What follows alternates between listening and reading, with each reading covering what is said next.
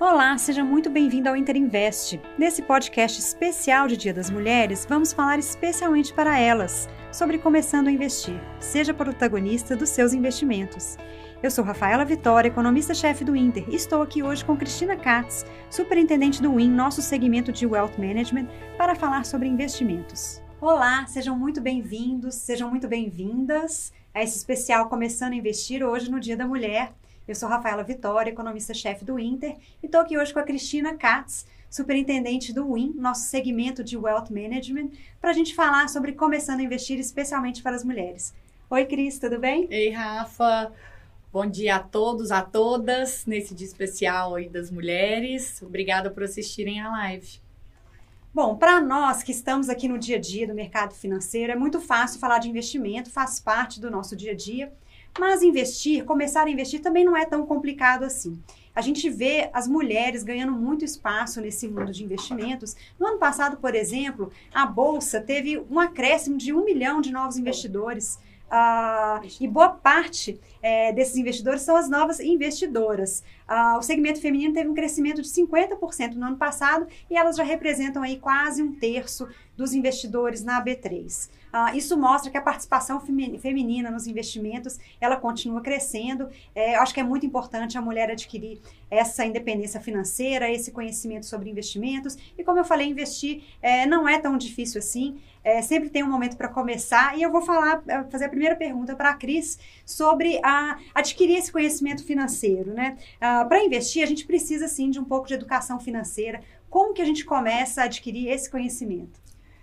Eu acho que a gente estava falando sobre até o querer investir, né, Rafa? É a primeira coisa, eu acho, para a gente começar a investir é querer. Então, é, hoje a gente tem na internet grandes conteúdos, conteúdos com, de muita credibilidade. A própria Rafa faz algumas lives sobre é, investimento. Na, hoje a gente tem o nosso blog, conta com a gente também, que tem muito conteúdo lá sobre isso. Então, você começar a buscar esse tipo de conhecimento para que a gente consiga é, ter o mínimo aí para criar essa independência, essa, essa liberdade de, de ou de gastar ou de se proteger de qualquer evento futuro aí é muito legal. E a, a, internet está aí hoje para dar para a gente muita, muito conteúdo legal para a gente aprender. Existe uma hora certa para a gente começar a investir? Ou existe um montante mínimo? Muitas pessoas perguntam, né? Quando começar e com quanto eu já posso começar a investir? É, a hora certa é agora, né? Quanto antes você começar, melhor. Então, você tem uma, um, uma, uma, um momento certo, esse momento certo nunca vai chegar. Então, você começar a investir agora é muito legal. Então, eu falo isso, assim, Warren Buffett tem uma frase que é muito interessante, que é não guarde o que resta depois de gastar, mas sim gaste o que sobrou depois de guardar. Então, se eu falo, eu estava conversando isso até esse final de semana com algumas tias do, do meu marido, e a gente falando isso, é, cria uma disciplina de de gasto, como se aquela, aquele investimento que você fosse fazer, ele é um, um, uma despesa que você tem. Então, vamos supor, você tem um salário de 3 mil reais e você tem gastos fixos de 2 mil reais. Então, você pega 10% desse salário e você vai falar, eu vou investir esse, esse, esse recurso. Então, você tem R$ 2.300 hoje de despesa e você gasta os outros 700. Então, você cria aí uma disciplina e um, uma recorrência de investir que aquilo vai começa a melhorar o seu, o seu porquinho ali, o seu dia a dia de cofre. Legal. Ou seja, não deixa para poupar aquilo que sobrar, né? Já coloca na sua conta é, o quanto que você quer investir e vai gastar depois o que sobrar além daquilo que você já investiu. Essa é uma ótima dica. É, um outro, uh, uma outra questão que a gente uh, vê muitos investidores são fazer, é, fazer erros ao investir. Né? Comenta para a gente um pouquinho quais são os principais erros que as pessoas cometem ao começar a investir. É, isso era uma coisa que eu e a Rafa a gente estava conversando aqui, que a gente pode fazer um livro de, de erros, assim, de como investir. Mas existem alguns pontuais, assim, que a gente pode trazer agora. Acho que o primeiro deles é ouvir palpite de todo mundo, né? Cada um tem um perfil de investidor, cada um tem um tipo de investimento que cabe para ele, para aquele momento de vida. Então, se escutar palpite o tempo inteiro, não vai funcionar.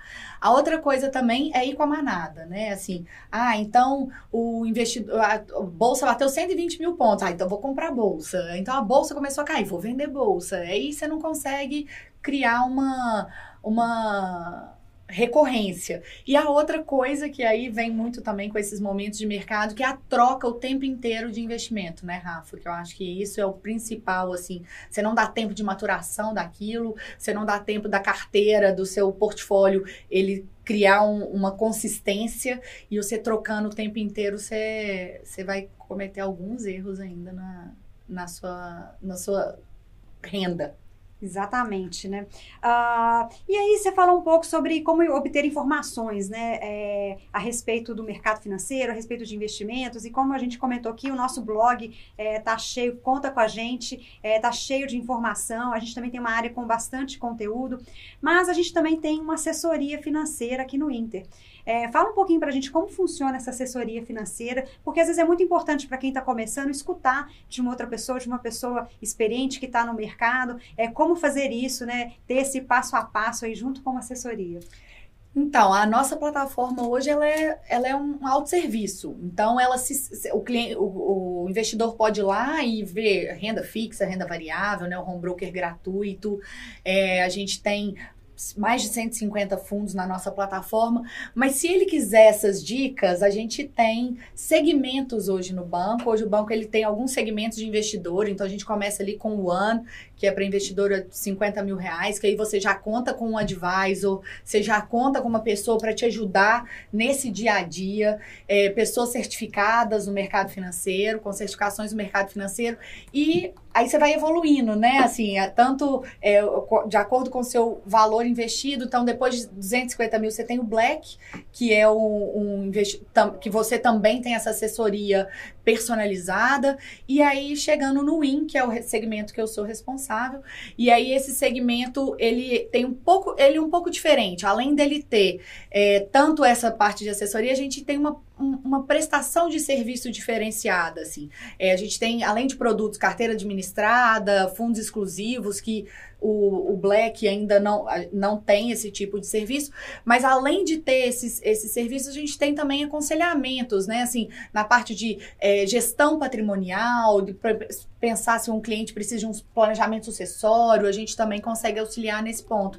Então, acho que para todos os níveis, para todas as camadas de investidor, a gente hoje, o banco, está 100% pronto para atuar. Ah, bacana. E aí, falando também um pouquinho do conteúdo, né, que a gente oferece, do perfil do investidor, né? Ah, então, você tem assessoria, mas é importante também entender o perfil do investidor. É isso, isso. E aí, a gente conta muito com o time da Rafaela, porque a, a gente tem, dentro de todos os perfis de investidores, a Rafa, o time da Rafa monta o nosso Asset Allocation. Então, todo mês ela manda o que, que é cada perfil de investidor é, e o que, que é, em cada classe de ativo, o que, que é recomendado para cada um deles. E aí acaba desmistificando um pouquinho, né? Eu acho que vai entrar numa outra pergunta que a Rafa vai, vai fazer, mas acaba desmistificando que um investidor conservador só pode renda fixa. E aí eu acho que isso é legal você falar um pouquinho para a gente, tanto do asset allocation quanto dessa, desses mitos da, do investimento. Sim, eu acho que é, começando a investir, a gente sempre fala muito, é, a gente começa de a partir do ponto de traçar uma estratégia de investimento para aquele perfil. Então é muito importante o investidor conhecer o seu perfil, uh, de investimento, seu perfil de risco, se ele está mais disposto a correr risco, se ele está menos disposto a correr, correr risco, e também com relação ao seu horizonte de investimento. Você tem os, investi os investidores mais jovens, que têm prazos mais longos, mas você já tem aqueles investidores que já estão é, usufruindo da sua aposentadoria e tem um prazo de investimento mais curto. Então, esse perfil de risco, ele vai determinar qual é a melhor estratégia de alocação. Então, esse primeiro ponto de partida é definir essa estratégia de alocação, que é o que a gente chama de asset allocation. E aí a gente define em quatro perfis hoje, é, são pontos de partida, obviamente, que dependendo do perfil você pode moldar é, de maneira diferente, mas um perfil mais conservador, ele tem um pouco mais de renda fixa, uh, tem menos investimentos em classes mais arriscadas, e à medida que o investidor ele tem um, um, um, é, um potencial para assumir um pouco mais de risco, a gente vai acrescentando outras classes de ativos uh, incrementando mais a alocação em bolsa, em fundos imobiliários, em renda fixa de longo prazo, atrelada à inflação, porque aquele investidor está mais tolerante a variações, a volatilidades, aquele investidor também tem um prazo mais longo para aquele seu investimento. Então, uh, essa estratégia é o primeiro ponto de partida. Então, definida essa estratégia, é, por exemplo, numa carteira moderada, é, eu vou definir ali 50% de alocação em renda fixa, e aí, a partir desse, dessa definição, eu vou escolher os meus produtos produtos, um CDB com liquidez, uma LCI, um fundo de debêntures de infraestrutura. Uh, então, a partir daquela estratégia, a gente escolhe quais os produtos ideais é, para cada perfil de investimento. Ótimo. É, acho que agora a gente vai para a pergunta dos, dos das pessoas Bom, que estão nos assistindo, acho que é, não é? Sim, a gente recebeu aqui várias perguntas. Uh, eu vou começar aqui com algumas delas. Uh, eu acho que a primeira pergunta que a gente tem é sobre uh, a vantagem e a desvantagem de investir com a liquidez diária. Uh, então a gente realmente tem alguns ativos que têm liquidez diária, alguns ativos que não têm muita liquidez, e a gente tem também alguns ativos que têm liquidez diária, mas a gente deve olhar para um prazo mais longo. É, Cris, explica para a gente um pouquinho qual é a diferença aí, principalmente na renda fixa, quando você tem um CDB com liquidez diária e quando a gente tem outros títulos que não, não têm tanta liquidez. É, o CDB de liquidez diária, né, esses papéis que têm liquidez diária, eles acabam é, consolidando o seu caixa, né? Aquela reserva de emergência que você precisa a qualquer momento, é um dinheiro que você vai gastar no curto prazo, né? A parte de tanto a renda fixa de crédito privado que é um pouco mais longa, ou a renda variável, um fundo de investimento multimercado, são, são ativos que você precisa esperar um pouco mais para ele maturar, para ele, ele te, te devolver o retorno que você espera dele, né? Então, é, são papéis que você vai esperar um pouco mais para poder contar com aquele montante investido do que um CDB com liquidez diária ou algum fundo que tenha liquidez é, imediata. Não, bacana. E uma outra pergunta do Gil é, é sobre ah, começando a investir, né? Ah, aqui vai minha dúvida. Tem 500 reais livres pela primeira vez desde muito tempo esse mês. Qual o melhor tipo de investimento para eu fazer? E de fato a gente tem aqui essa pergunta recorrente, né? É, se eu estou iniciando, né, com um, um valor pequeno, estou começando a investir, ah, eu devo me restringir a um tipo só de investimento? É, acho que nesse momento, acho que não, né? O que a gente, a gente fala muito aqui, acho que com 500 reais você já consegue, inclusive, uma diversificação. Aqui no banco, com 100 reais, você já consegue começar a fazer um, um investimento financeiro. É, a, a gente estava discutindo exatamente isso, a importância da diversificação, né, Rafa? Então, é, 500 reais você vai começar ali com é, o primeiro momento vai ser um, um, meio a meio ali, não sei, numa renda fixa, uma, uma renda fixa com prazo mais longo, alguma coisa de inflação, mas depois você vai toda essa todo, todo o recurso que você tiver disponível, o importante é você ir diversificando a sua carteira, respeitando essa estratégia de alocação que a Rafaela falou.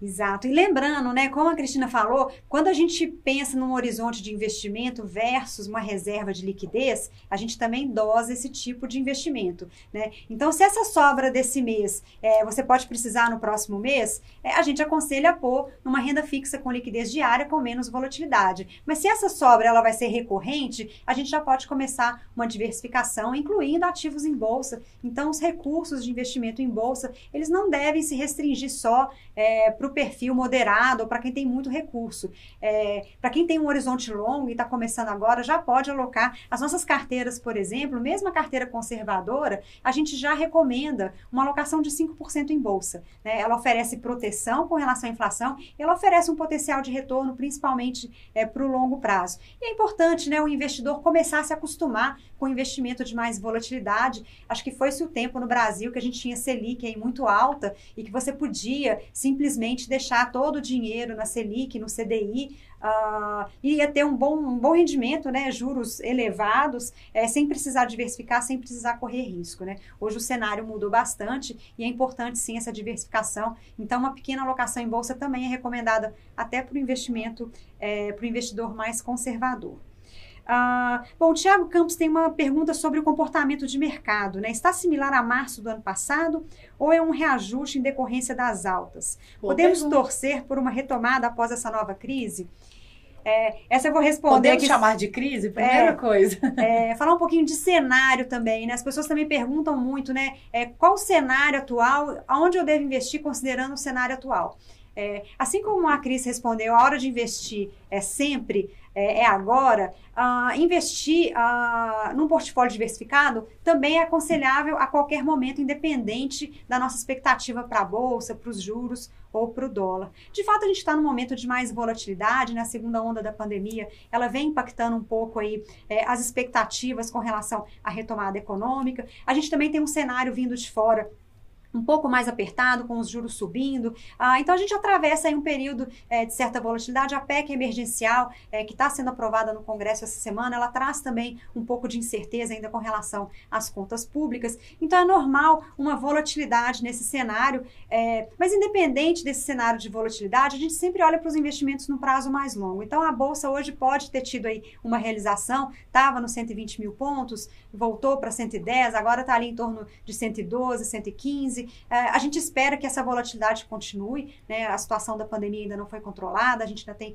algumas notícias aí é, para serem absorvidas pelo mercado, muda um pouco de expectativas, mas considerando um horizonte é, de prazo mais longo, a gente sempre recomenda é, um investimento em bolsa, entrar em bolsa é, é sempre importante a qualquer momento. É, a gente não espera ter um momento ideal para entrar, né? Aquele momento de baixa, a gente não consegue acertar exatamente esse momento. Então, a hora de entrar é, a qualquer momento.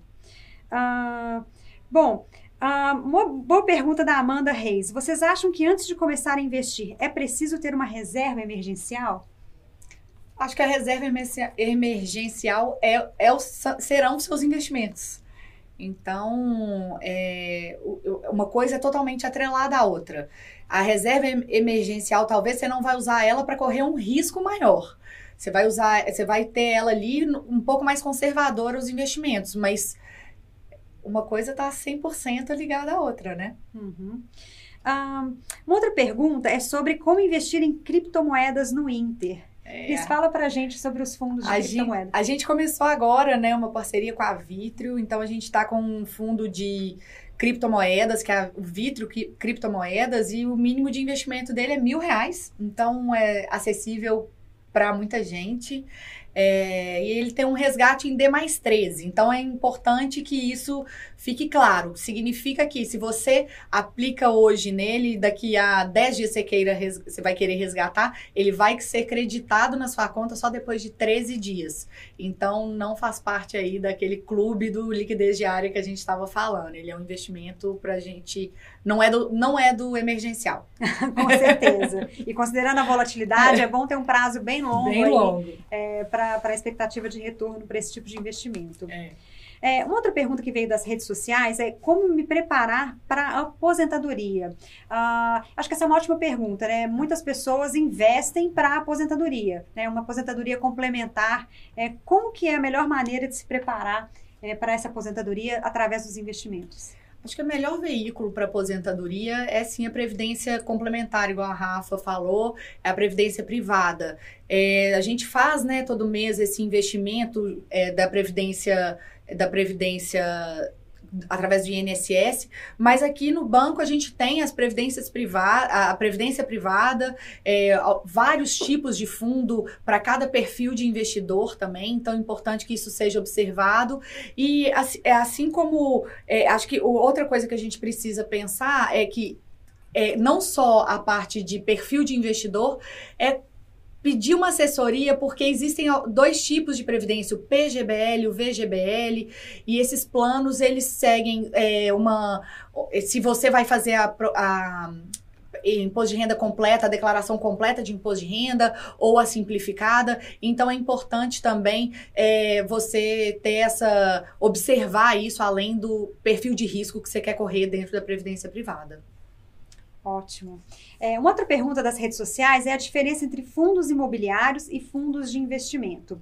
Uh, essa pergunta aqui eu vou responder. Uh, é importante até falar um pouquinho de fundos de investimento. Os fundos de investimentos, na verdade, são veículos é, para se fazer investimentos em diferentes classes de ativos. Então, você pode ter fundos de investimento de renda fixa, fundos de investimento é, de renda variável, fundos de criptomoeda. Então, o fundo, na verdade, ele é apenas um instrumento. Ele não é exatamente uma classe de ativos. Né? Ele serve para você fazer a sua estratégia de alocação, porque você pode, através dos fundos, investir em todas essas classes é, de maneira bastante diversificada. E como a Cris falou, a gente tem hoje na plataforma mais de 150 fundos aí disponíveis para o investidor. O fundo imobiliário, ele é de fato uma classe de ativos, né? Ele é um fundo que investe em imóveis, né, que vão dar de retorno aí para os investidores o aluguel via dividendos, né? Lembrando que essa distribuição de dividendos é isenta de IR, então investir em fundo imobiliário ainda é melhor do que investir num imóvel próprio, né, que aquele aluguel que seria tributado, no fundo você recebe o dividendo, o dividendo já isento é, de IR. Uma das diferenças importantes entre um fundo de investimento aberto na plataforma e um fundo imobiliário é que o fundo imobiliário ele é um fundo fechado. Você não faz aportes e resgates da mesma maneira que você faz num fundo de investimento aberto. É, a maneira como você entra num fundo imobiliário e sai é através de negociação em bolsa, assim como a ação. Você compra uma cota de fundo ou vende uma cota de fundo, então você negocia essas cotas de fundo no mercado secundário por isso que tem bastante liquidez, liquidez diária, né, com a liquidação aí em dois dias, conforme é, os procedimentos normais aí da B3. Então, você tem um ativo ah, de longo prazo de maturação, mas com liquidez diária, o que é muito melhor do que você investir diretamente no imóvel. Se você quiser vender aquele imóvel, dá um trabalho danado aí, colocar aquele imóvel à venda, é, negociar com, com corretores e via fundo, você tem essa facilidade é, de investir. Então, o fundo imobiliário ele é um fundo fechado, negociado em bolsa, que dá para o investidor, na forma de dividendo, o recebimento de aluguel uh, desses fundos. A gente considera como uma classe uh, de investimentos, uh, a gente recomenda bastante também para o perfil é, conservador, até para o arrojado, porque esses aluguéis têm uma correção pela inflação, então é uma importante proteção aí de patrimônio do investidor, além de ter uma diversificação em relação à renda fixa, em relação à renda variável, então ajuda a compor a carteira e reduzir o risco da carteira é, como um todo. Bom, como funciona? O Paulo Pinheiro tem uma pergunta sobre a, as ações americanas. Na verdade, eu acho que é sobre as BDRs, BDRs. né? É, como investir no exterior, né? Fala um pouquinho para a gente das opções de investimento no exterior, tanto das BDRs como também dos fundos. Por favor, eu vou deixar para você também, porque a Rafaela tem um, um relatório mensal sobre as BDRs, que hoje são negociadas na Bolsa Brasileira. Os fundos de investimento no exterior também estão disponíveis para. Normalmente são investidores qualificados, porque eles são fundos que têm. É, um pouco mais de sofisticação no, nos seus investimentos, mas eu vou deixar para você falar até para falar da BDR e do relatório de, que a gente tem e que está disponível hoje no site de, da, da área de research. Sim, a gente, a, a gente tem disponível hoje na B3 a negociação de várias BDRs, já tem mais de 100 BDRs com é, elevada liquidez.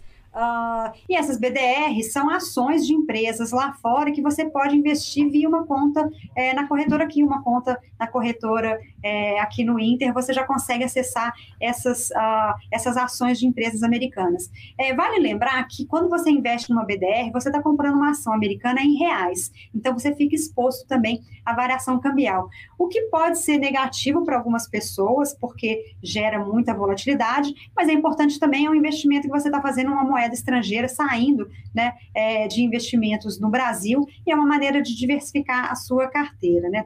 Como escolher as BDRs para compor uma carteira? Hoje a gente tem uma recomendação de BDRs, mensalmente a gente revisa, está lá no nosso site, é, bancointer.com.br barra interresearch, é, você encontra ali a nossa recomendação é, de BDRs, que é revisada todo mês. Uh, nossa recomendação hoje tem mais ou menos 10 BDRs para compor uma carteira bastante diversificada, uh, que a gente acredita que vai ter um bom retorno é, de longo prazo, considerando a recuperação global, considerando algumas características aí desse momento é, da economia no mundo, de, de retomada, é, de crescimento de ações de consumo. Uh, então, é uma ação, uma carteira com ações diversificadas que oferecem um bom retorno aí de longo prazo, mas lembrando, é, a volatilidade cambial Ela impacta essa carteira, então o investidor tem que ter aí um prazo ainda mais longo de investimento uh, e ter uma tolerância também a risco a ver a variação dessa, dessa carteira.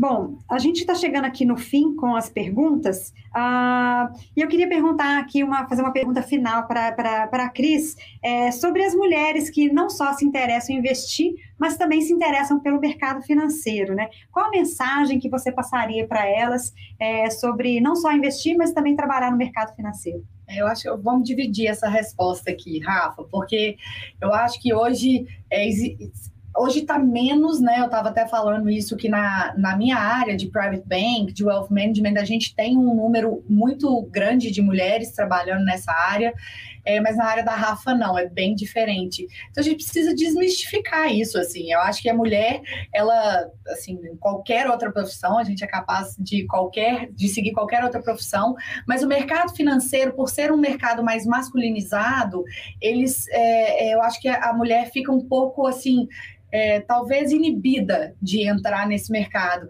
E não deveria, porque é um, acho que a gente possui algumas habilidades que até o universo masculino não possui, né? É, a Rafaela colocou assim, alguma atenção maior aos detalhes, uma observação melhor que isso pode contar muito na hora, na hora de, de investir ou de fazer alguma recomendação, e também alguma habilidade. É, jogo, famoso jogo de cintura aí, que mulher tem bem mais do que os homens. Então, para o mundo corporativo, para o dia a dia aí no mercado, eu acho que isso é muito importante. Excelente. Bom, então trabalhar no mercado financeiro é para todos e para todas.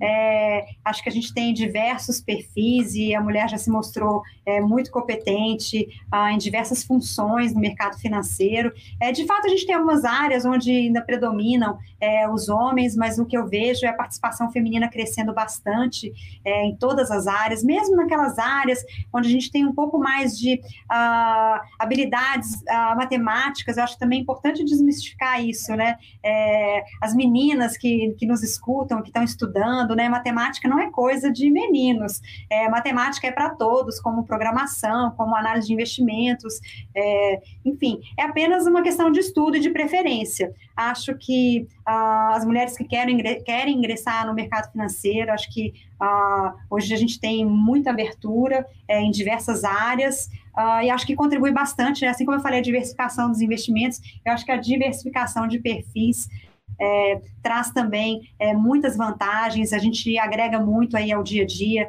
essa combinação de diferentes é, pontos de vista, uma atenção ao detalhe. É, eu acho que, que ah, enfim, o mercado é, cresce muito com uma participação maior feminina, tanto do lado do investimento quanto do lado é, da assessoria, do lado de quem trabalha também é, aqui no mercado. Nos bastidores. Nos bastidores, exatamente. Bom, a gente vai ficando por aqui. É, continue nos acompanhando nas redes sociais. É, nosso perfil no Twitter, arroba Interinvest com Temudo. Manda para a gente suas dúvidas, feedbacks e sugestões. A gente continua interagindo e respondendo por lá. É, Cris, muito obrigada pela obrigada sua participação. Feliz Dia da Mulher. Feliz Dia da Mulher, Rafa. Obrigada a todos e a todas e até a próxima.